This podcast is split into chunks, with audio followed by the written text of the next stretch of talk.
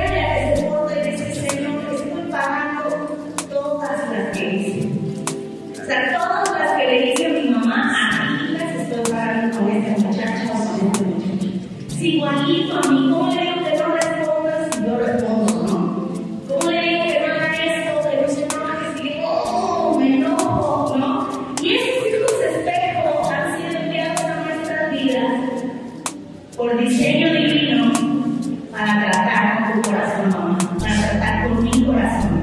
¿no? Entonces, este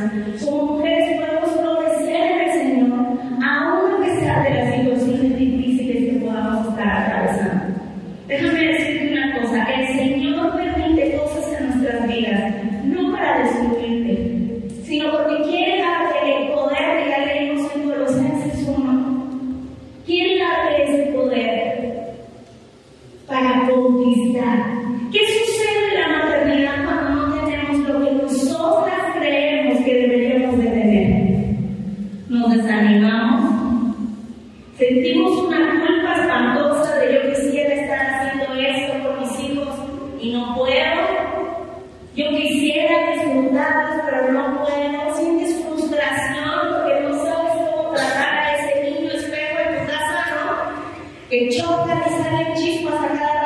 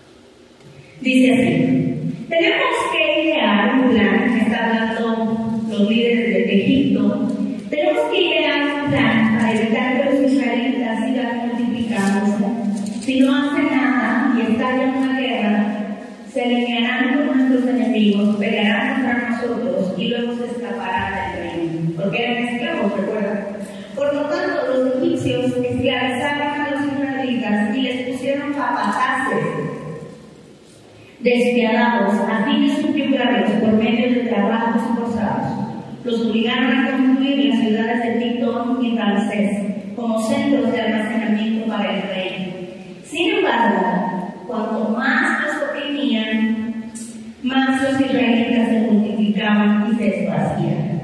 Y tanto más se alargaban los egipcios. Por eso los egipcios los hacían trabajar sin compasión. Les amargaban la vida, forzándolos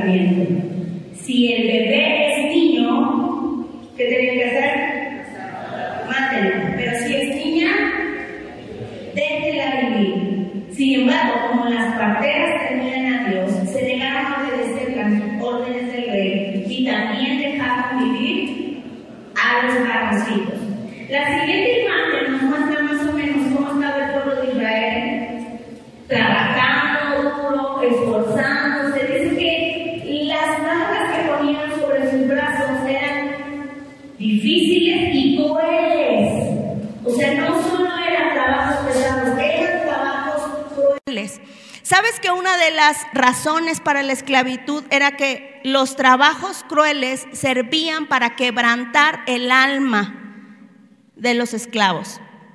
O sea, eran crueles con los esclavos para que los esclavos no quisieran, ya no soñaran con libertad. Se sintieran tan miserables que ya no tuvieran ni fuerzas para querer ser libres. Por eso normalmente a los esclavos se les trataba muy mal. Entonces, en este contexto de crueldad, de mucho trabajo, de una orden del rey, en donde Moisés tenía que morir, ¿cómo crees que se sentía una mamá que quedaba embarazada? Ahora alguien está embarazado y puede decir, embarazada y dice, ay, gracias, es una bendición, ¿no? Pues para Jocabet no era una bendición estar esperando otro hijo porque implicaba tener que entregarlo para que muriera. A veces la maternidad nos llega así, ¿sí o no? No la esperamos, no sabíamos que venía y ¡pum! se nos chispoteó, ¿no? Y llega un bebé en un ambiente en el que no estamos preparados para tener un bebé. Pero Dios es tan grande que permite una restauración en nuestras vidas. Por eso me encanta tanto la historia de Jocabet. Puede que las cosas no empiecen muy bien. Puede que la maternidad no empiece muy bien y no tenga muchas esperanzas para salir a flote. Pero si confiamos en el Señor, Dios puede transformar cualquier situación en la maternidad. Entonces Jocabet no se sentía muy feliz, a lo mejor estaba entre, estoy feliz porque voy a tener a un tercer hijo, pero no estoy tan feliz por el decreto del rey de que lo voy a tener que matar. Y si me descubren, y si las parteras sí lo matan, y ya me contaron que allá en la otra colonia sí mataron al bebé, ¿no? Y entonces ya se corre la voz de cuántos bebés han matado. Y tú dices, ¡ay! O cuántas mamás, porque dice que las parteras permitían que nacieran los varoncitos, o cuántas mamás estaban escondiendo a sus bebés y de repente eran descubiertas. No era una situación color de rosa, no era una situación fácil, pero ella decide hacer cinco cosas que me gustaría que hoy pudiéramos anotar y pudiéramos poner en práctica en nuestras vidas. Hey, no importa si eres mamá, no importa si ya eres abuelita, ¿verdad? No importa si estás pensando ser mamá, y si eres papá también y estás comprometido en esta, en esta tarea de formar hijos, Vamos a ver lo que cinco lecciones que nos enseña Jocabet y que nos puede ayudar a conquistar las situaciones difíciles en la maternidad o en la paternidad y crecer, ayudar a crecer a nuestro hijo. La primera lección de Jocabet que a mí me sorprende mucho es que aún a pesar de todo ese panorama oscuro, poco alentador, no un panorama hasta deprimente. Imagínate una mujer, le arrancan a su bebé para, para sacrificarlo. Es una mujer que hace esto. En Hebreos 11:23. Por la fe, fue por la fe que cuando nació Moisés, sus padres lo escondieron durante cuánto tiempo? Durante tres meses. Vieron que Dios les había dado un hijo fuera de lo común y no tuvieron temor de desobedecer la orden del rey. Pero todo esto que hace Jocabet y sus padres, dice aquí, todo esto que hace Jocabet lo hace por una razón y nos lo dicen las primeras frases. Fue por, fue por la fe, no fue por el miedo, no fue por querer salvar su casa y decir, no, a mí no me ganan, a mí no me la hacen, sino fue por algo más profundo y por algo más valioso, fue por su fe. A mí me sorprende mucho que la madre del libertador del pueblo de Israel fuera una mujer de tanta fe. No dudo que toda la fe de Jocabet ayudó a Moisés a encontrar su camino. aún a pesar de tanta confusión, de tantos problemas de identidad para Moisés, aún a pesar de todo eso, ahorita vamos a leer otra cita que dice, y Moisés siendo adulto, eligió, eligió él siendo adulto, despreciar todo lo que estaba en el reino de Egipto y seguir firme al Señor. Entonces, la fe de Jocabet es tan valiosa que cambió la historia de una nación. Mujer, no sé qué situación estás viviendo, pero sí sé que puede ser una situación difícil, una situación desalentadora, una situación que no tiene mucha esperanza para el futuro. Pero déjame decirte que si pones tu fe en el Señor, si pones tu fe en el Señor, Dios puede honrar tu fe y transformar a toda una generación. Tan valiosa es la fe de Jocabet. Y mira lo que dice después. Si tú me dices, pastor, pero yo no sé ni qué es fe, ¿no? Bueno, Hebreos 11.1 nos da una definición. Ahora bien, la fe es la garantía de lo que se espera, la certeza de lo que no ves. Si tú ves a tus hijos hoy y dices, uy, no, yo a tu edad, a veces hacemos ese comentario, ¿verdad? Yo a tu edad ya estaba trabajando, ya había pagado, ya me pagaban los tenis, yo a tu edad, ¿no? Y vemos en nuestros hijos y decimos, no está listo para salir al mundo.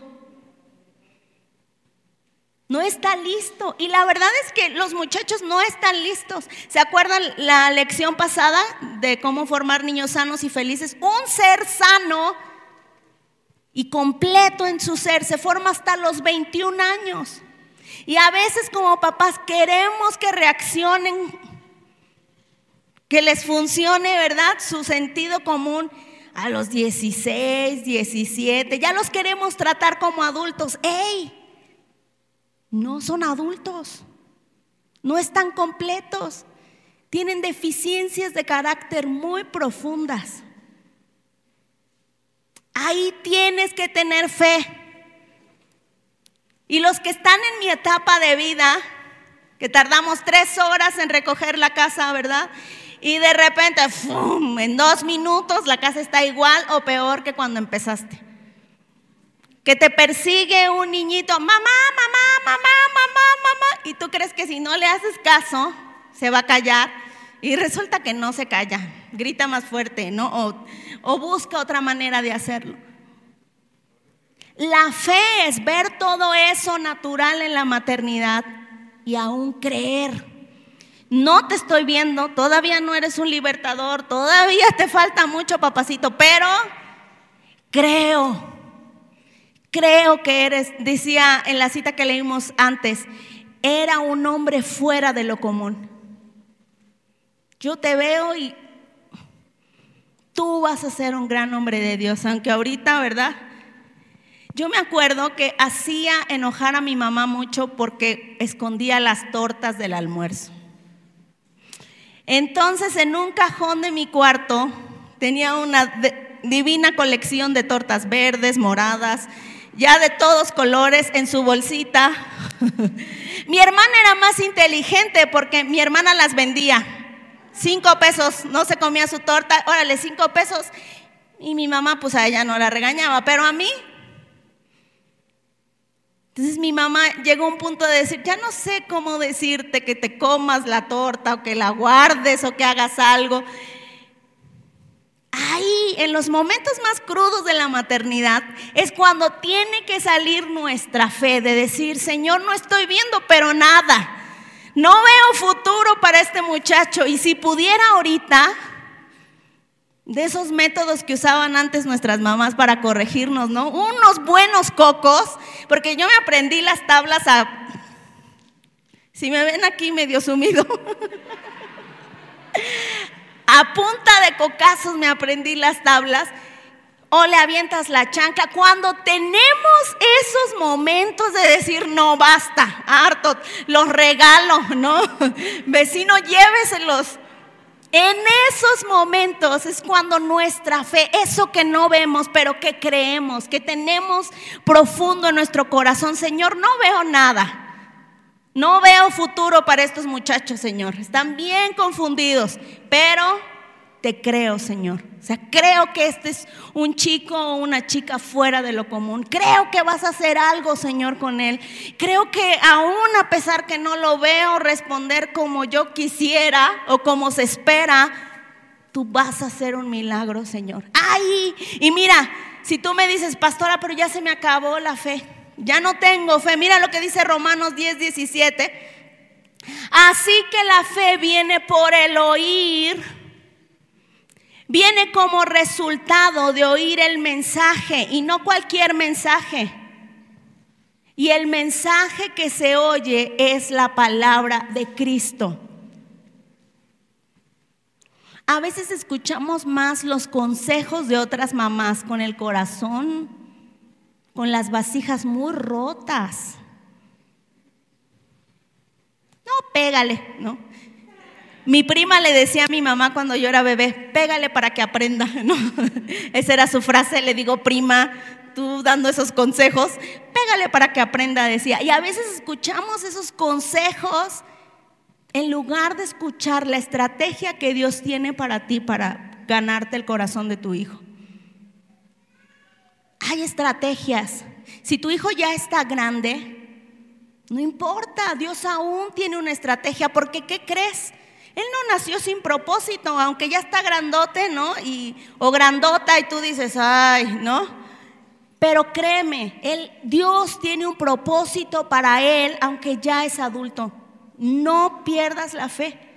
Dios te va a dar la estrategia para tomar su corazón, para ganar su corazón y acercarte a Él otra vez. Porque dice que una de las promesas de la restauración del Señor es, yo haré volver el corazón de los padres hacia los hijos y el corazón de los hijos hacia los padres. Esa es una promesa del Señor. Entonces Dios va a cumplir su promesa, solo tenemos que tener fe. ¿Qué estoy escuchando? Porque a lo mejor mi fe se apagó porque estoy escuchando malas cosas o porque estoy escuchando malos consejos o porque ya, ya no quiero escuchar nada porque estoy tan cansada o estoy tan agotada, tan frustrada, tan llena de culpa que ya no quiero, o sea, ya no quiero escuchar. Escuchar algo más es como perder más energía. ¿no? Y ya no lo quiero hacer, ya me cansé, ya hice muchas cosas. Pero déjame decirte que si tú reactivas escuchar la palabra de Dios en tu vida constantemente, buscar promesas de lo que Dios dice acerca de tus hijos, Él va a renovar tu fe. Aún que no se vea mucha esperanza en el muchacho o en la muchacha, aún a pesar de eso, tú ten fe y mantén tu fe. Esta mujer, Jocabet, no tenía muchas esperanzas, pero aún así tuvo fe y su fe fue honrada por el Señor y crió al libertador del pueblo de Israel. ¿No sabes a quién estás criando? Mira esta promesa. Esta promesa a mí, para mí llena mi corazón. Hace mucho tiempo que, que yo la encontré porque yo experimentaba mucha frustración por no tener las condiciones que yo creía adecuadas para ser mamá. Y yo le dije, Señor, cuando mis hijas nazcan, espero que me permitas esto. ¿Y qué crees? No sucedió. Y luego le dije, bueno, cuando nazca mi segunda hija, por favor, que suceda esto. ¿Y qué crees? Mi hija tiene cinco años, casi cinco años, va a cumplir en septiembre, y Dios no contestó mi oración. Al contrario, me ha enseñado y esta promesa me ha dado tanta paz, porque si yo vengo al Señor, si yo me siento sola para criar a mis, tengo todas capaz, si no me siento suficiente, si no me siento que tengo todas, todas las cosas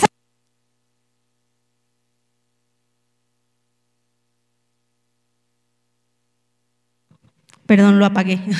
si no me siento como preparada,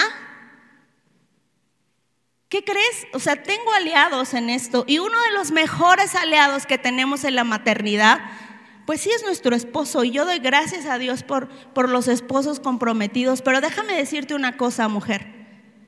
El mayor aliado que tenemos para educar a nuestros hijos es el Señor. El papá y la mamá pueden ser imperfectos, se pueden equivocar, alguno de los dos se puede ir, pero el Señor nunca se va a ir. Mira lo que dice Isaías 54, 13. El Señor mismo, Él mismo, instruirá a todos tus hijos. No instruirá a unos sí, a los güeritos sí, y a los morenitos no, o a los chinitos sí. O sea, no, dice a todos tus hijos. El Señor va a instruir a todos tus hijos y grande será su bienestar. y grande será su bienestar. Esa promesa debe estar en nuestro corazón. No estoy experimentando las condiciones perfectas. No veo en mi hijo o en mi hija que todavía que esté ya formado su carácter, pero el Señor es mi aliado en esto. Puedo sentirme sola en la semana, ¿verdad? Criando a mis hijos, enseñándoles, pero el Señor el Señor es mi aliado. ¿Qué mejor aliado tenemos, verdad? ¿Qué mejor aliado tenemos en la maternidad? Porque no, déjame decirte que es tan buen aliado que no solo te va a ayudar y te va a dar estrategias para educar a tus hijos, sino que va a tratar con tu corazón y te va a sanar en el mismo momento. Esas vasijas que puedan estar quebradas, rotas, lastimadas, el Señor puede traer sanidad en ti y sanidad en tus hijas, en tus hijos, ¿ok? La segunda lección que me enseña Jocabet es toma acción. A veces las mamás están tan cansadas que lo menos que quieren hacer es hacer más cosas, ¿sí o no?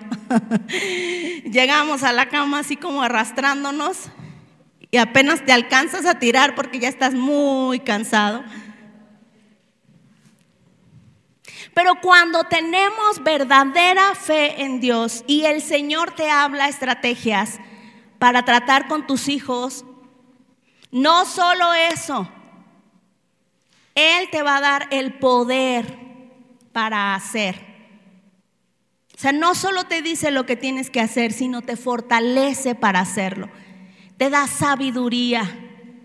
Es increíble de verdad increíble ver cómo cuando una mamá se alinea con el Señor, el Señor hace cosas sorprendentes.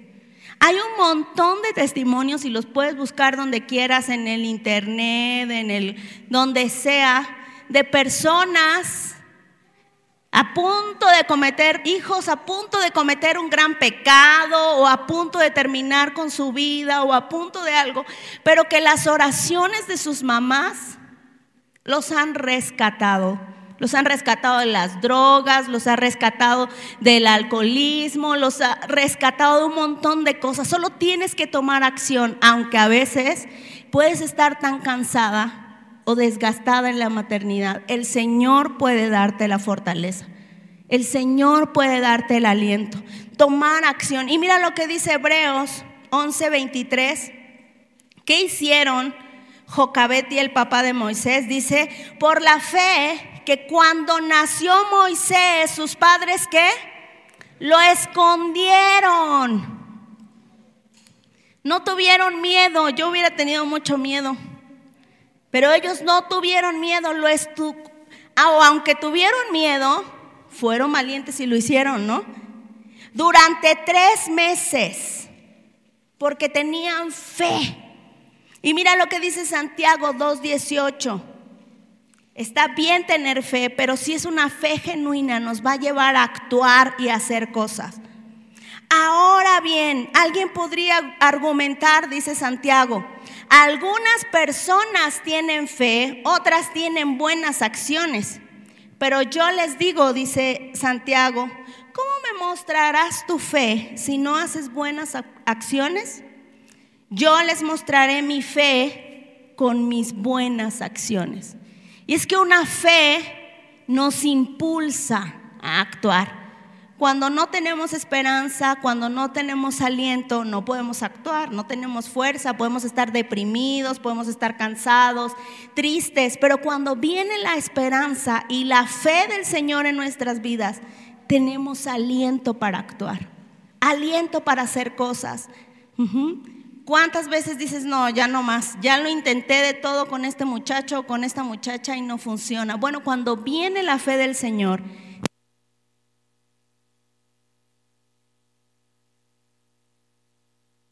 te da aliento para poder conquistar. Esa es la lección número dos. La lección número tres dice, afina tu visión. ¿Cómo dice? Afina tu visión. Y en la mañana que estaba repasando, me acordé de una cita bíblica que está en Apocalipsis 3:18. Y el Señor está hablando con una iglesia y le dice, yo sé que ni eres frío ni eres caliente. Y lo está corrigiendo, está hablando con una iglesia que se llama la Odisea. Y la está reprendiendo. Pero una de las cosas que le dice en Apocalipsis 3:18, unge tus ojos con colirio. Porque cuando uno, cuando uno está lejos de Dios, no puede ver con claridad. Puede uno estar ahí haciendo sus cosas chuecas y no ves con claridad. Pero el Señor le dice a la Odisea, unge tus ojos con colirio. El colirio es un medicamento que ayudaba para que los ojos pudieran recobrar un poco la visión cuando habían sido lastimados por algo. Entonces, hoy el Señor nos dice, mamá, unge tus ojos con colirio. Es probable que las situaciones difíciles de la maternidad, que las malas experiencias en la maternidad, que las malas condiciones en las que has tenido que ser mamá, o en las difíciles condiciones que has tenido que ser mamá, hayas perdido la visión y no veas hacia adelante con mucha esperanza. Pero dice Apocalipsis 3:18, unge tus ojos con colirio. Yo quiero enseñarte otra realidad. Yo quiero enseñarte otras formas. Yo quiero hacerte ver que sí hay esperanza. Yo quiero que veas como yo veo a tus hijos. Porque a veces estamos tan cansadas, ¿verdad? Este chamaco desordenado, este niño que no hace la tarea, ¿no? Mira lo que dice Hebreos 11:23. Vieron que Dios les había dado un hijo que fuera de lo común. Cuando la maternidad o la vida nos ha tratado duro, podemos ver a los hijos no con muchas esperanzas, pero cuando venimos al Señor y Él restaura nuestra visión, nos hace ver claramente quién es este niño. A lo mejor yo no conozco su futuro, pero el Señor tiene todos los días de su vida. Ya fueron escritos. Dice Efesios 2:10, y fue es una obra de arte creado en Cristo Jesús para buenas cosas, o sea que las buenas cosas ya fueron destinadas de antemano. Lo único que necesitas es venir para que el Señor te renueve y te dé una nueva visión, una nueva visión.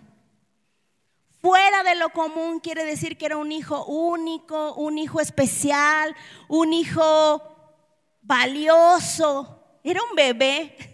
Todos los bebés son bonitos, ¿no? O sea, todas las mamás vemos a nuestro bebecito así. Ay, qué bonito. Cuando mi hija Eliana nació, siempre digo, nació con su como mi papá, muy amigable. Su carita er, estaba así como enojada. Pero aunque estaba así, era mi hija, yo la veo con mucho amor, ¿no? Entonces, ¿qué tanta fue la visión que Dios había renovado en Jocabet que pudo ver a su hijo y decir, este niño vale la pena vivir? O sea, vale la pena que me arriesgue por este niño. O sea, vale la pena que yo me esfuerce, arriesgue, dé lo mejor de mí, porque yo creo que si los cachaban que estaban escondiendo un bebé, algo no tan bueno podía pasar, ¿no? Pero aún así esta mujer corrió el riesgo. Y sabes, a mí me sorprende mucho porque cuando tenemos a nuestro primer hijo, ¿no? Ay, que no le vaya a dar el sol, ¿no? Hasta hay un meme que si come tierra lo llevas al pediatra, ¿no? Al primero, al primero. Ay, que tiene cólicos y que no sé qué. Al segundo, comió tierra, ¿no? Ay, dale un tecito, ¿no? Limpia lo que ya no como. El tercero, está comiendo tierra. Ay, ay, déjalo, no le pasa nada, ¿no? Conforme van pasando y vamos teniendo más hijos, como que le vamos perdiendo el miedo, ¿no? Le vamos perdiendo el miedo. Pero esta mujer era su tercer hijo y aún en eso, aún siendo su tercer hijo, vio lo mejor en la vida de Moisés. Dice, dice, un hijo fuera de lo común. No era común, no se parecía a sus hermanos. Tenía algo que no sé, que qué sé yo, diría Jocabed, que necesitaba ser rescatado. Entonces, lo importante de todo esto es que ella permitió que el Señor pudiera traer una renovación en la manera de ver a su hijo. Permitamos que Dios renueve la manera en la que vemos a nuestros hijos. Lección número cuatro. La lección número cuatro es equipa a tus hijos. No sé mucho de carros, pero yo espero que los hermanos me van a dar la razón. Pero cuando sale un carro y lo vas a comprar en la agencia, de ese mismo modelo hay dos tipos, ¿no? Los equipados y los austeros. Y bueno, el equipado cuesta un poquito más porque a lo mejor ya trae estéreo, trae faros antiniebla y trae una defensa más bonita y los espejos no son negros, sino que ya vienen pintaditos, ¿no? Entonces, son dos tipos de carro, ¿no? Es el mismo modelo cada uno vale diferente. El equipado, nunca he comprado un carro en la agencia, ¿eh? O sea, no sé, eh, lo he escuchado y creo que hay diferencias, hay diferencias de precio y lo puedes elegir, ¿no? Puedes elegir con qué cosas lo van a equipar. Entonces, creo lo mismo con nuestros hijos. Cuando están con nosotros, es nuestro trabajo equiparlos. Si eres papá, velo como un coche y dile, hijo, te faltan faros, ¿no? O algo así. hijo, Velo y dile, no, le falta, a mi hijo le falta que lo equipe otro poquito, ¿no? Que aprenda a tirar de tres puntos, que aprenda a meter, a hacer una chilena, no sé, necesito equiparlo, necesito equiparlo. Hay una mujer que se llama Carla, Carla Jung, es una pastora y ella dice que es una cristiana de, llevan 13 generaciones de ser cristianos, o sea, 13 generaciones. Muchos empezamos con nosotros, ¿no? A, vivir los principios de Dios, pero no esta mujer, Dios la ha bendecido, ha bendecido a su familia, son misioneros, son pastores, Dios ha bendecido a su familia y ella es la generación número 13 de cristianos y es una pastora en el Perú, creo que sí es Perú, luego ya les confirmo bien. Pero esta mujer en su libro, donde habla de bendiciones generacionales, ella dice que su abuela, su bisabuela y sus tías desde niña la entrenaron. A ella no le dijeron, a ella le dijeron, Carla, tú vas a servir al Señor. O sea, no hay opción en esta familia. Tú vas a servir al Señor. Así que vas a ir con la tía fulanita, con la tía sultanita, porque ella fue misionera entonces ella te va a enseñar acerca de el llamado de, ser misionera.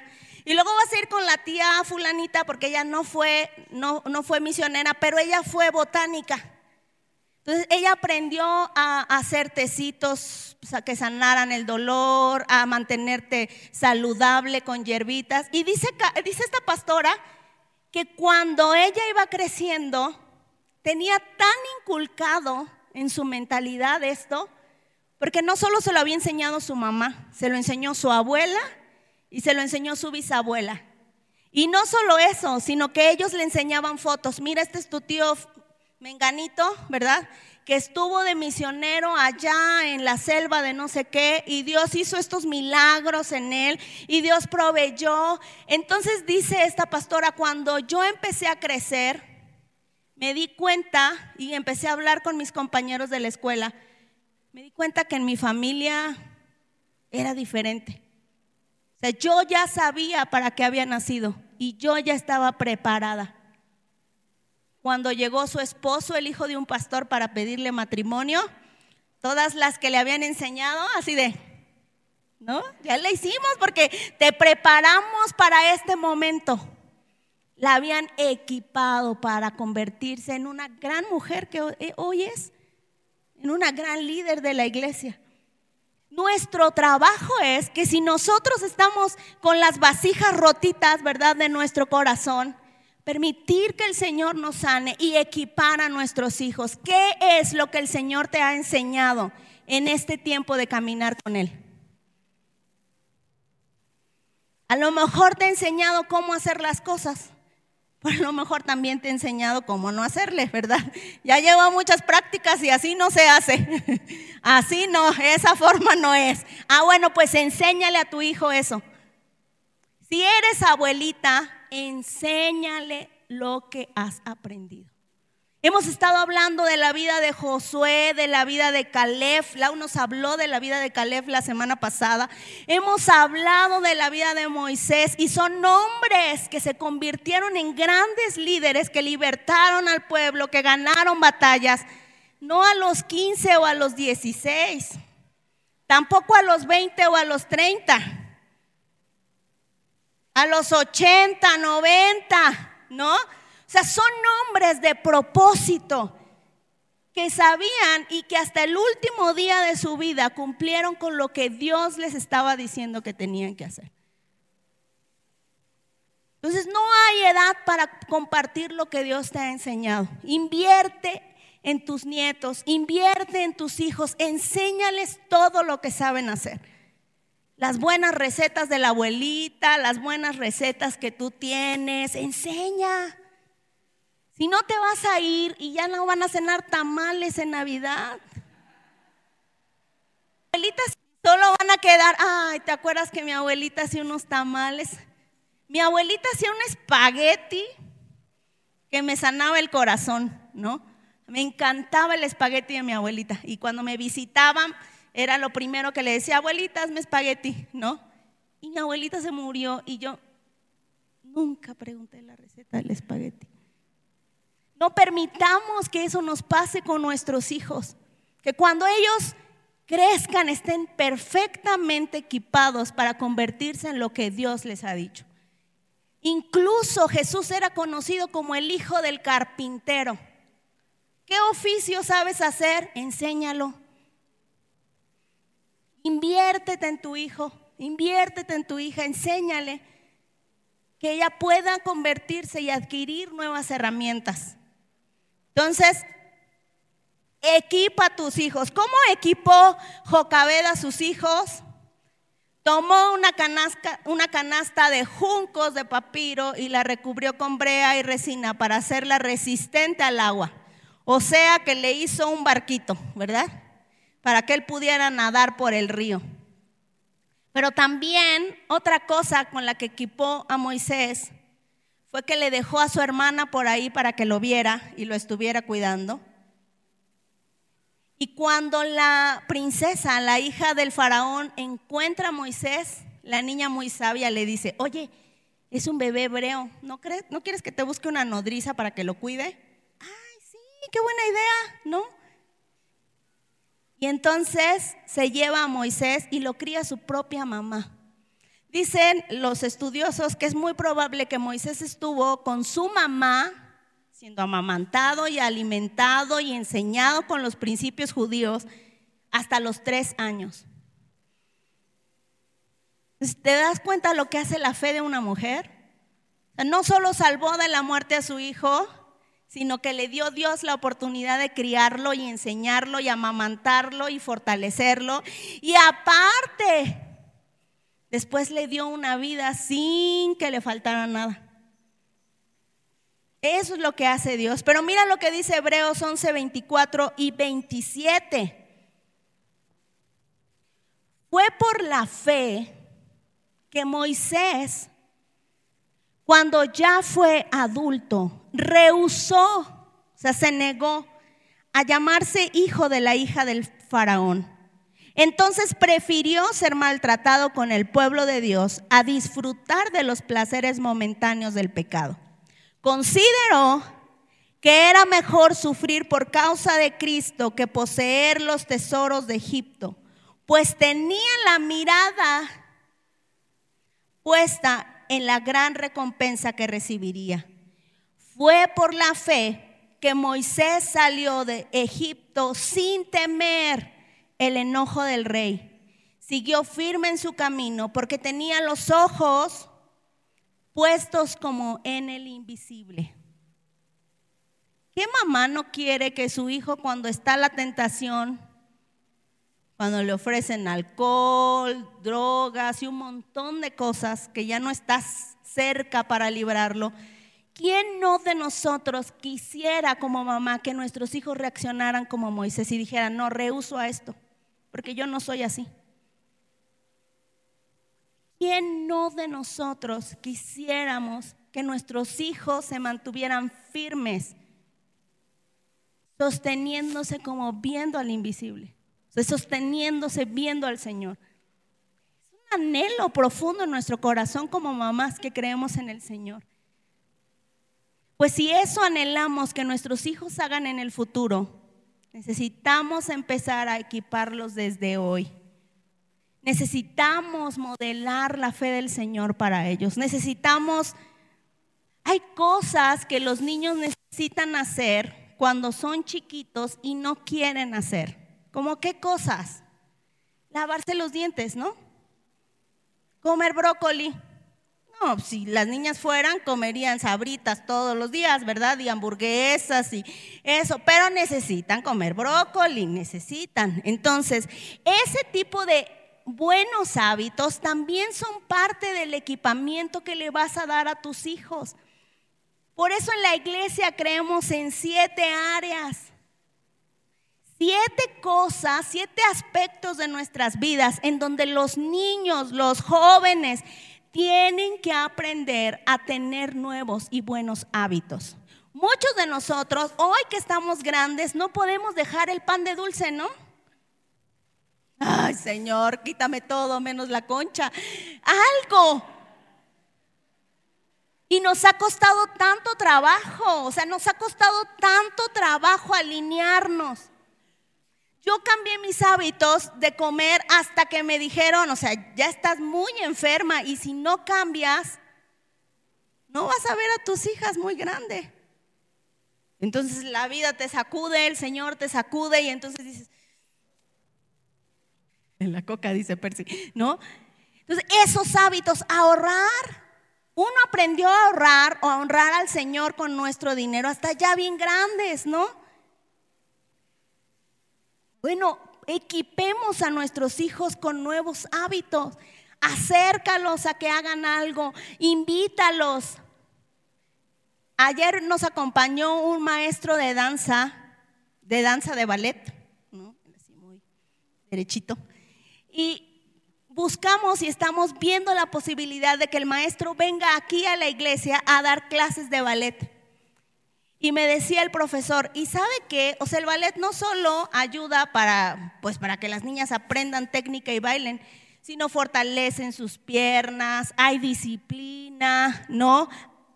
Arreglan su postura. ¿Cuántos andamos así, no?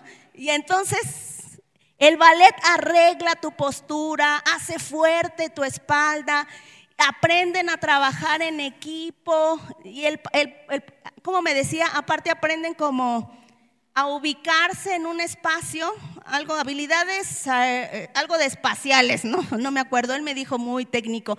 Y me dice, y aprenden todo eso, aprenden disciplina, aprenden a comprometerse. Él decía, para que una bailarina de ballet disfrute una obra de 10, 15 minutos, necesita mucho trabajo detrás. Y eso dice, les enseña que las cosas importantes que te apasionan requieren esfuerzo. O sea, ay, ay, ándale, así como te salga, ¿no? O sea, dice el profesor, eso ayuda al ballet. Yo dije, sí, o sea, imagínate que nuestros hijos puedan aprender a ser tan esforzados, tan disciplinados, tan constantes, ¿no? Que no tengan que padecer de dolor de espalda baja porque andan chuecos, ¿no? Sino que aprendan a andar firmes, no solo en las cosas de Dios, sino cuando caminan. Y entonces son cosas con las que podemos equipar a nuestros hijos. Y Jocabet hizo un gran trabajo con Moisés. En tres años. Vamos con la lección número 5. La lección número 5 es prepáralos para volar. ¡Eh! Hoy dan mucha lata, comen un montón, ¿verdad? Piden mucho dinero. No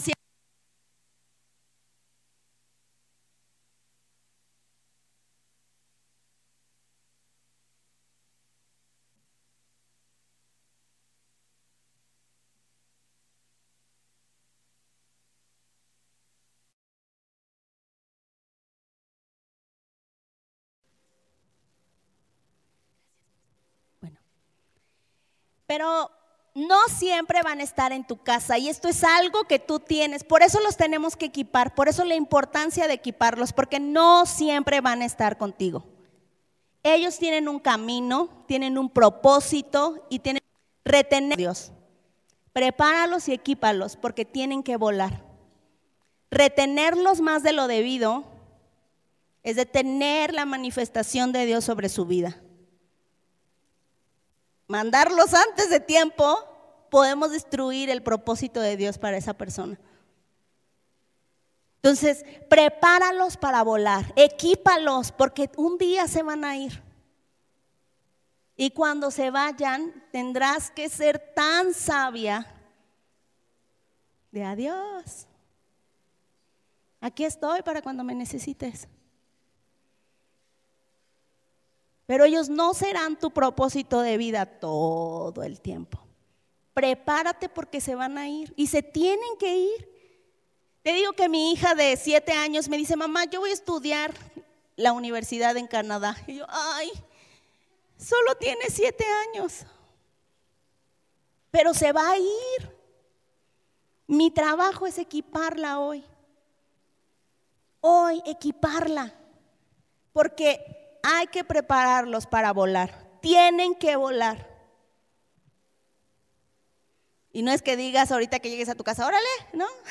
Digo, a volar. No, no, no. Tienes que prepararlos. Y mira lo que dice Éxodo 2.10.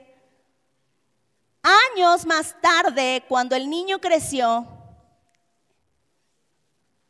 Dios se lo permitió a Jocabet para que pudiera tenerlo y amamantarlo.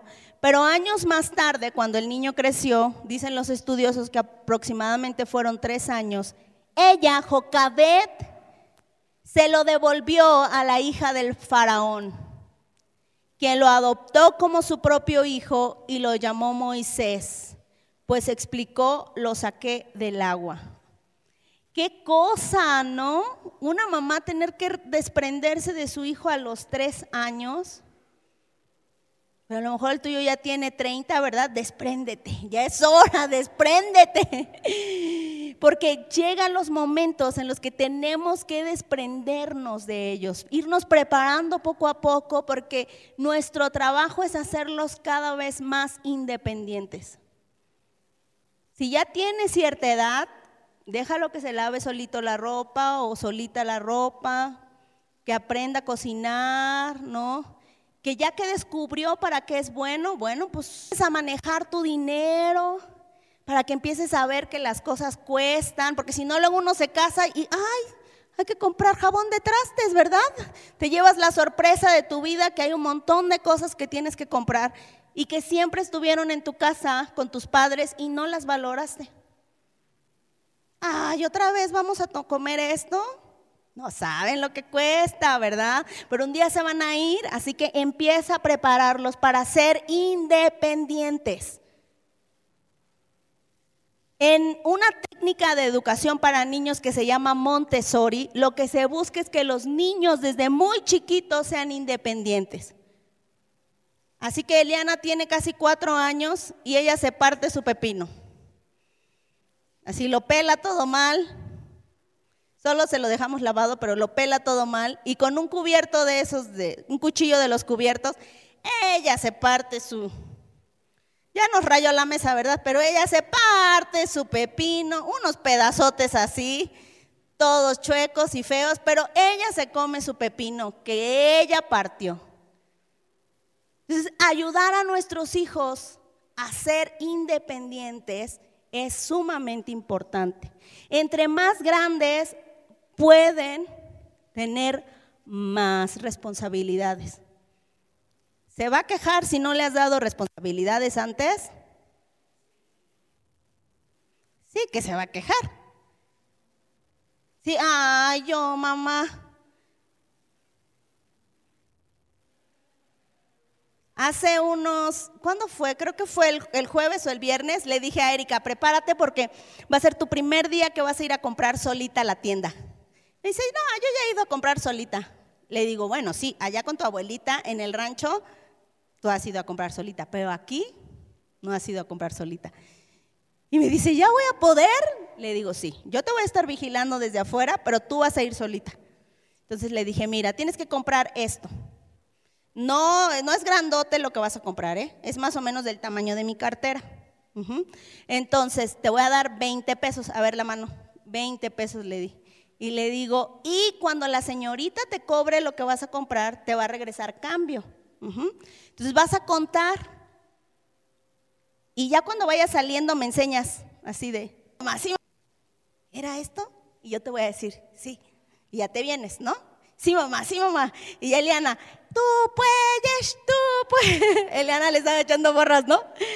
Y ya va Erika, entra a la tienda de aquí de la esquina, pide, buscó, ella muy segura de sí misma, buscó, pagó, le dieron su cambio, me lo enseñó y le dije, sí, sí es. ¿No? Y ya se vino y me dice, uy, estuvo bien fácil, mamá. Le digo, bueno, ¿y ahora cuánto cambio te dieron? Ah, me dieron cinco pesos. Le digo, ¿por qué te dieron cinco pesos? Porque lo que compré, compré costó 15 y mira, me diste 20 y entonces 20, 15, 16, 17, 18, 19, 20. Cinco pesos me tenían que regresar. Muy bien, Erika, ¿no? Entonces, llevar a nuestros hijos a ser independientes es muy importante. Ya uno ya no va a tener que ir a la tienda, ¿cierto? Pero le ayuda a aprender matemáticas de forma natural, a, las tablas, a todo eso, y aparte les da seguridad. Les da seguridad. Así que permite que tus hijos se vuelvan cada vez más independientes. No está padre que les hagamos todo, de verdad. Va a llegar un momento en el que ellos van a tener que volar y van a tener miedo porque no están listos. Ayúdalos ahorita en un ambiente controlado, en un ambiente en donde tú estás viendo. Déjalos que adquieran responsabilidades, ¿no? Déjalos que adquieran responsabilidades, que les ayuden a descubrir para qué son buenos.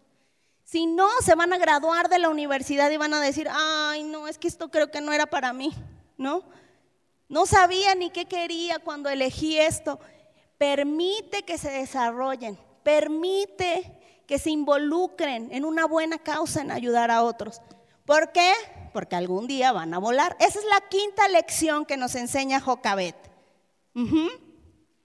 Sé que suena complicado, ¿verdad? O sea, suena, es muy retador el caso de, de Jocabet para nuestras vidas. O sea, es muy complicado. Es complicado porque vivimos en una, en una sociedad muy quebrantada.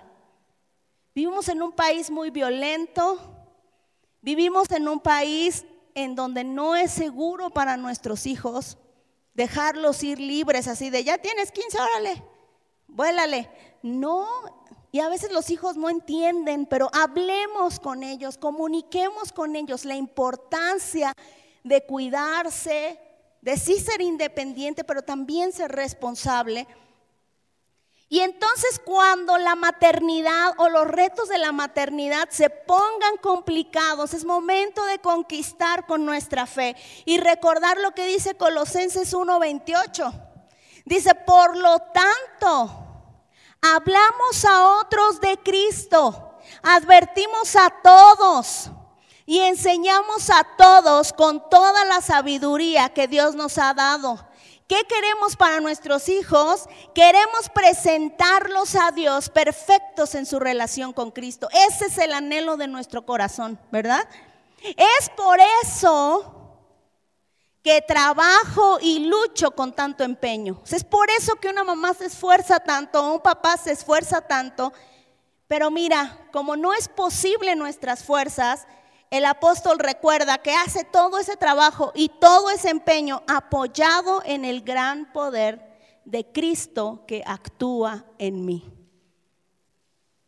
Queremos presentar a nuestros hijos perfectos con su propósito, alcanzando y haciendo lo que Dios los ha llamado a hacer. Es una tarea complicada, es una tarea que requiere mucho esfuerzo y mucho trabajo, pero que también requiere que nos unamos al mejor socio para la maternidad, y es al Señor. Que Él puede sanar nuestro corazón, pero también pueda sanar. Mira lo que dice el siguiente, la siguiente cita. Me dio mucha risa esta, esta imagen, perdón. Nos ayudarían a apagar la luz para que todos puedan verla y ahorita la prendemos otra vez de la siguiente cita de Salmo 52, 22. No llegues a aventar a tus hijos, ¿eh? ya lo viste, en un bebé ahí, lo tienen. No avientes a tus hijos, así no se trata de entregar las cargas, porque dice, entrégale tus cargas al Señor y Él cuidará de ti. No permitirá que los justos tropiecen y caigan. Gracias, Mada. No permitirán que los justos tropiecen y caigan. Entrégale tus cargas al Señor y más las cargas de la maternidad que puedes estar trayendo hoy en tu corazón. Hay cargas en la maternidad. Y recuerda Isaías 54:13. El Señor mismo instruirá a todos tus hijos y grande será su bienestar. No solo tú estás haciendo la labor, sino el Señor también estará contigo haciendo esa labor importante. No importa la edad que tengan tus hijos, Dios tiene un llamado para ellos. Confía. ¿Cuáles son las cinco lecciones que nos enseña Jocabet? Ten fe es la primera, Después, toma acción. Tercera, afina tu visión. Equipa a tus hijos y prepáralos para volar. Cinco lecciones que podemos poner en práctica junto con nuestra familia para ayudar a nuestros hijos. Así que vamos a ponernos de pie esta mañana.